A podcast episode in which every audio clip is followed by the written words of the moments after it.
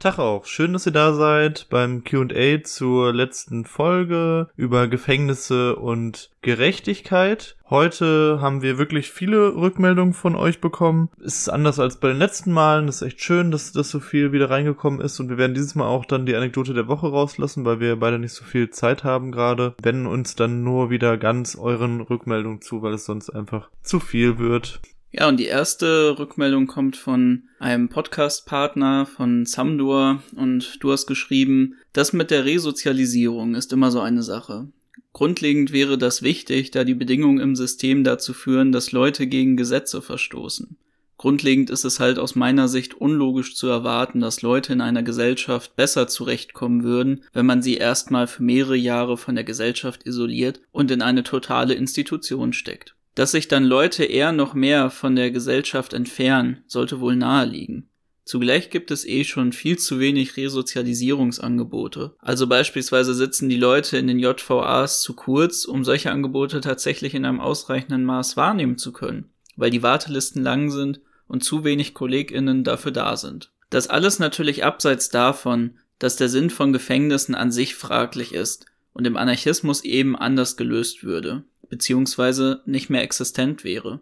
Zugleich soll das im jetzigen System einen Abschreckungsfaktor haben. Es gibt auch wirtschaftliche Interessen und Angehörige haben auch oft ein Strafinteresse. Ich würde das tatsächlich einfach so für sich stehen lassen, oder? Vielleicht nur kurz dazu, mir fällt auch ein, dass wir wirklich diesen Abschreckungsfaktor fast gar nicht behandelt haben. Ja. Wobei ich auch eher das Gefühl habe, so aus einer persönlichen Erfahrung und von Leuten, mit denen ich darüber geredet habe, ist es so, dass dieser Abschreckungsfaktor wirklich nicht so stark da ist. Also ich habe von sehr wenigen Leuten bis jetzt gehört, dass sie tatsächlich eigentlich nur bis zu dem Moment, wo es dann in den Vollzug ging, überhaupt irgendwie darüber nachgedacht haben oder das stark so als, oh scheiße, der Knast droht mir, irgendwie im Kopf hatten. Also dieser Abschreckungsfaktor funktioniert wohl wirklich nicht so gut. Die nächste Rückmeldung ist von Klabautermann. Schön, dass auch du wieder dabei bist. Hey, höre gerade eure aktuelle Folge. Beim Thema Umgang mit Gewalt in einer anarchistischen Gesellschaft braucht es meiner Meinung nach mehr. Ich denke da zum Beispiel an emotionale Krisen oder psychische Erkrankungen. Diese wird es vermutlich in kleinerem Umfang weiterhin geben. Für solche Situationen braucht es meiner Meinung nach weiterhin speziell geschulte Menschen wie PsychologInnen oder auch SozialarbeiterInnen, die auch auf Abruf bereitstehen. Möglich wäre hier kleinere Konzepte für Wohnblöcke oder ähnliches. Es ist auch total okay, wenn Menschen, die solche Situationen mitbekommen, unsicher sind, wie sie damit umgehen sollen, und da braucht es eine solidarische, verlässliche Struktur. Beim Thema Pädophilie vermischt ihr mir zu viel. Sexuelle Gewalt an Kindern hat oft nichts mit Pädophilie zu tun. Ein Großteil der Pädophilen lebt diese Neigung auch nur in Gedanken aus. Sexuelle Gewalt an Kindern hat also auch mehr mit dem Patriarchat zu tun als mit Pädophilie. War wieder mal eine sehr spannende und interessante Folge. Vor allem finde ich es gut, dass ihr auch konkret werdet, wie eine anarchistische Gesellschaft funktionieren kann, ohne dabei nur utopisch oder der heilen Welt zu fantasieren. Ja, du hast da wirklich einen guten Punkt angesprochen in Bezug auf emotionale Krisen und psychische Erkrankungen. Das ist ja leider so in der aktuellen Gesellschaft, dass zum einen der Umgang mit psychischen Erkrankungen und auch emotionalen Krisen, also so wirklich in Krisensituationen, in denen Leute Zusammenbrüche haben, sich aggressiv verhalten gegenüber anderen Leuten, dass häufig jetzt der einzige Umgang damit ist, eben die Polizei zu rufen oder halt nicht einzugreifen. Und das liegt ja zum einen, wie wir schon vorher mehrfach angesprochen haben, an der Vereinzelung in der Gesellschaft, dass die Nachbarschaft überhaupt keine Ahnung hat, was eigentlich in den anderen Wohnungen bei sich, bei ihnen im Haus oder in anderen Häusern bei ihnen vorgeht. Und zum anderen natürlich, dass die ganzen Hilfsangebote maßlos überlaufen sind. Egal, ob es jetzt um Therapieplätze geht, um Sozialarbeiter, die in solchen Krisensituationen eingreifen können, oder anderen Hilfs- und Beratungsstellen, die darüber aufklären, wie überhaupt mit emotionalen Krisen und psychischen Erkrankungen umzugehen ist. Das liegt natürlich auch daran, dass der Fokus eben mehr auf die Finanzierung der Polizei gelegt wird und der Umgang damit dann auch eben ist, einfach die Bullen zu rufen und diese Personen dann wegsperren zu lassen. Wie wir es hier im kleineren Maße, aber vor allem in anderen Ländern immer häufiger sehen, führt das meistens einfach nur zu mehr Gewalt und zu einer weiteren Traumatisierung der Person.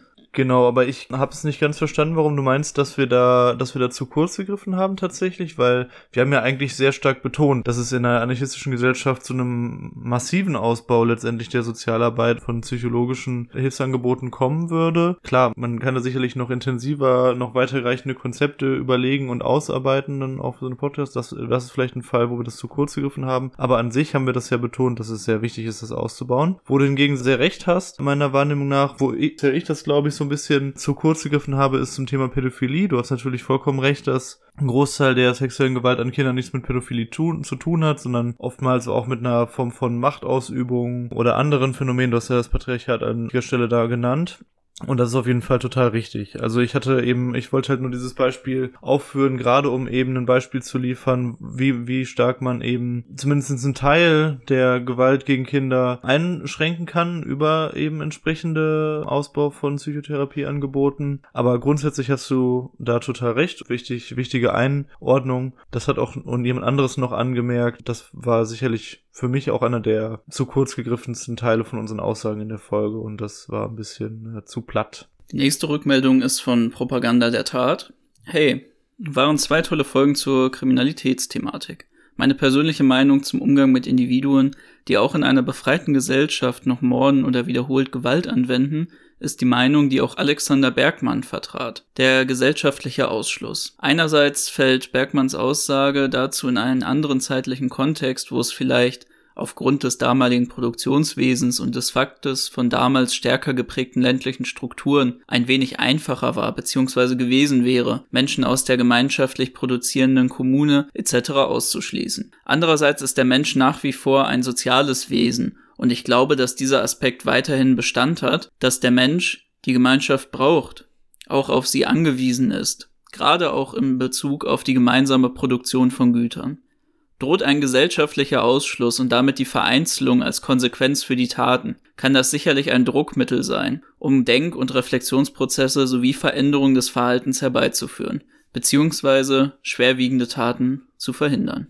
Ja, auf jeden Fall ist das, ist das ein wichtiger Aspekt. Ich meine, wir haben es ja im Kontext der ganzen Sache mit der einsamen Insel-Geschichte. Das ist ja ein gesellschaftlicher Ausschluss für diese Extremfälle. Man muss aber bei diesem gesellschaftlichen Ausschlussthema, denke ich, schon gucken, dass man das nicht zu kurz greift, weil was man ja nicht vergessen darf ist, es kann ja auch dazu führen, dass wenn eine Person wegen bestimmten Verhaltensweisen in einer bestimmten Gemeinschaft ausgeschlossen wird, also jetzt zum Beispiel irgendwo im Gebiet, was heute Deutschland ist, oder kleiner gedacht sogar NRW ist oder so, dann kann die Person ja auch einfach woanders hingehen und da weiterverfahren. Also es wird ja jetzt wahrscheinlich keine, sehr unwahrscheinlich eher so ein internationales Liste mit irgendwelchen Leuten, die jetzt halt äh, schon doof aufgefallen sind in der Gemeinschaft geben und von daher muss man sehr genau gucken, wo und wie man dieses Mittel Mittel von gesellschaftlichen Ausschluss anwendet, weil es sonst einfach nur dazu führen kann, dass die Leute halt bestimmte Verhaltensweisen in anderen Gemeinschaften fortsetzen.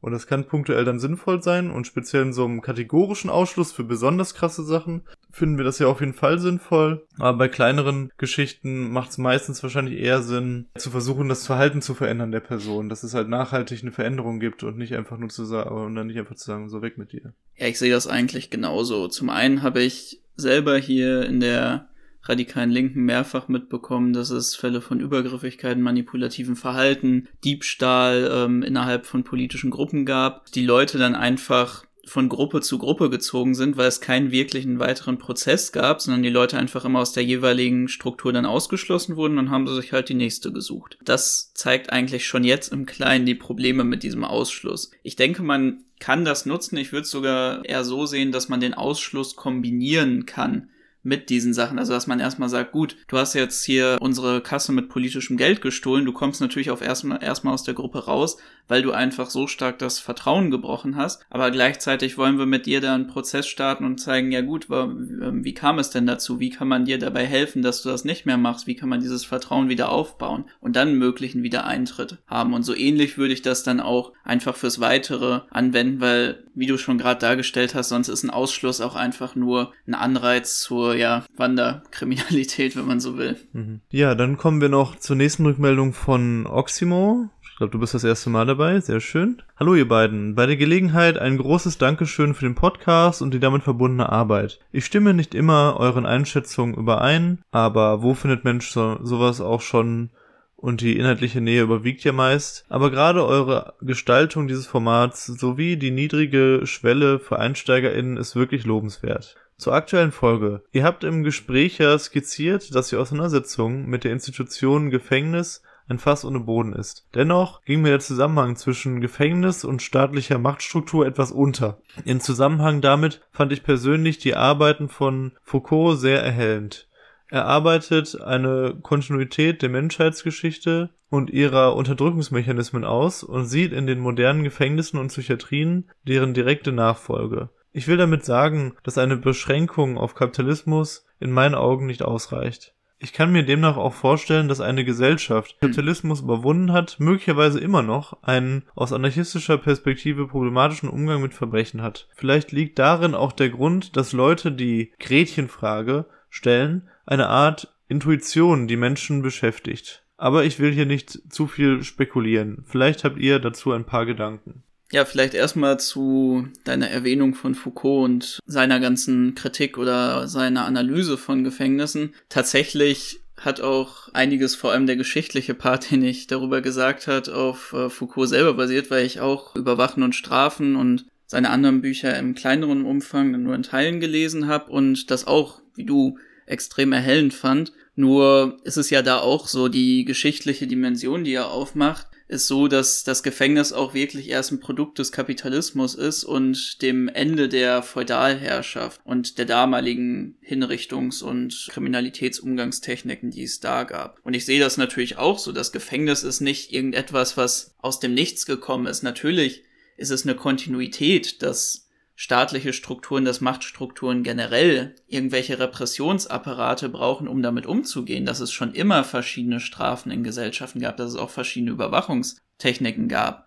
Aber im Gefängnis sieht man ja ganz klar auch eine Industrialisierung davon und eine ganz starke Ausweitung dieser Überwachungs- und Strafmechanismen. Und deswegen würde ich das nicht, würde ich da schon diese Besonderheit und den Zusammenhang mit dem Kapitalismus herausstellen und das nicht einfach nur als eine Kontinuität von diesen Repressionsstrategien sehen. Vielleicht nochmal ein Aspekt, auf den du vielleicht auch anspielst, bin mir gerade nicht sicher, aber den wir gar nicht großartig behandelt haben, ist das, finde ich, oftmals das Gefängnis ja auch einfach nur, man spricht ja auch von der Knastgesellschaft. Also, dass das einfach nur ein Ausdruck, ein, ein manifestierter Institutionsausdruck ist, was eigentlich schon in den Köpfen in der Gesellschaft allgemein vorherrscht. Also, wir haben ja in jedem Herrschaftssystem eine Form von eingesperrt sein auf unterschiedlichen Ebenen. Sowohl im Geiste, also dass man die ganzen Konventionen, die ganzen Gesetze und die ganzen Regeln eben der, der Staatsbürger letztendlich verinnerlicht, als auch auf einer gesellschaftlichen Ebene, wenn man allein an, an das System Schule denkt. So, das System Schule hat so viele Elemente von sind auch, auch einem, dieser extremen Ausprägung der Knastgesellschaft im Knast an sich, wo es dann einfach primär um eine Disziplinierung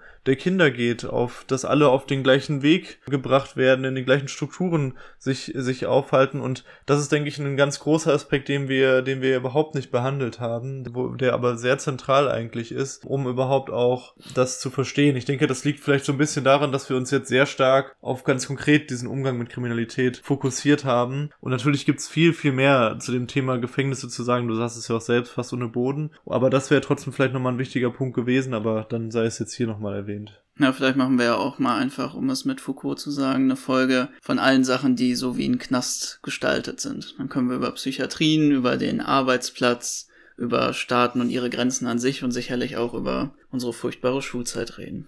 Das ist eine gute Idee. Das können wir wirklich mal machen. Okay, dann hatten wir noch eine sehr, sehr lange Rückmeldung von David. Und in dem Fall heute würden wir nicht darauf eingehen, weil, lieber David, wir sind ja schon in der Folge davor, in der Q&A-Folge davor, warst ja du der Einzige. Eine eigene Folge. War, war ja quasi deine eigene Q&A-Folge und dann äh, musst du uns es heute nachsehen, dass wir nicht mehr ausführlich auf das eingehen, was du uns geschrieben hast, auch wenn das wieder eine sehr spannende und, und coole Rückmeldung war. Aber wie ja schon am Anfang erwähnt, heute hapert es etwas an der Zeit. Wie gesagt, du hattest ja deine eigene Folge, aber ich möchte nochmal einen Abschluss von deinem Text vorlesen, weil das auch ein ganz cooler Abschluss ist für jetzt das QA. Und natürlich ist es jetzt so ein bisschen Fail auch, weil wir dann den hauptpositiven Punkt an der Folge von dir nehmen und die, und die Kritikpunkte rauslassen. Aber vielleicht war ja, ich glaube, es waren auch schon Kritikpunkte von dir bei jetzt den anderen Sachen, auf die wir eingegangen sind, dabei. Du hast Zum Abschluss geschrieben Optimismus, was mir an der Folge besonders gut gefallen hat, dass sie einen gewissen Optimismus vermittelt und meinem Pessimismus gegenüberstellt.